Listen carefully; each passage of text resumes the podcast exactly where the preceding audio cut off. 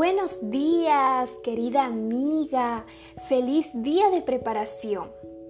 Hoy estamos estudiando la devoción matinal de damas titulado Hablemos de la inteligencia.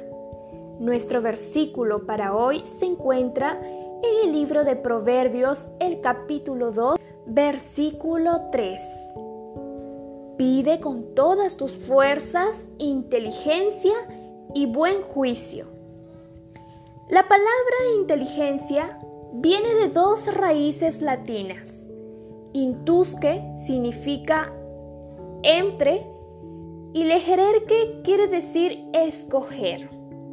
De modo que, etimológicamente, el que es inteligente sabe escoger entre varias alternativas la más conveniente para resolver un problema o tomar una decisión, es decir, elige la mejor opción entre varias posibilidades. Cuando Dios nos creó, nos dotó de inteligencia. Es un don que si lo desarrollamos, nos llevará por la vida asertivamente. Por lo tanto, la inteligencia no es exclusiva de un grupo determinado.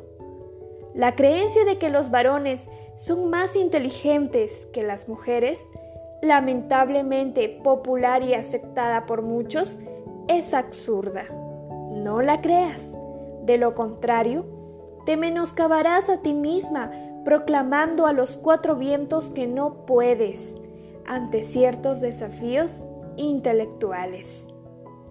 De existir alguna diferencia entre la inteligencia del hombre y la de la mujer, tendría que ver con el tipo de inteligencia que tenemos, no con el hecho de tenerla o no. Investigaciones científicas sugieren que en los varones predomina la inteligencia racional, mientras que en las mujeres la emocional. En otras palabras, ambos somos inteligentes, cada uno a su manera. Saber escoger, decidir y resolver es la expresión máxima de inteligencia. Para ello, necesitas desarrollar tus facultades emocionales, intelectuales y espirituales.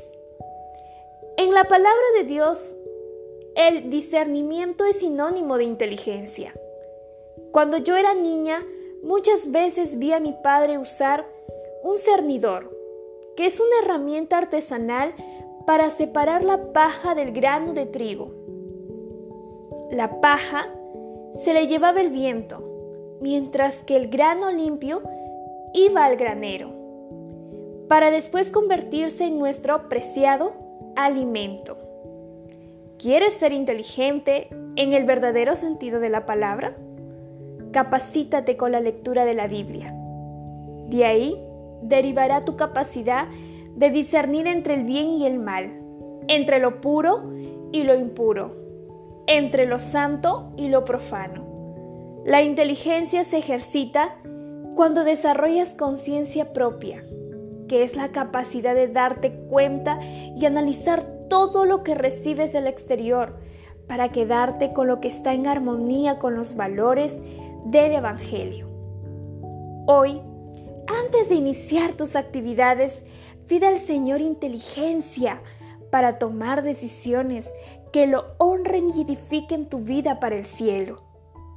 El Espíritu Santo dice, no olvides mis enseñanzas, hijo mío, guarda en tu memoria mis mandamientos y tendrás una vida larga y llena de felicidad.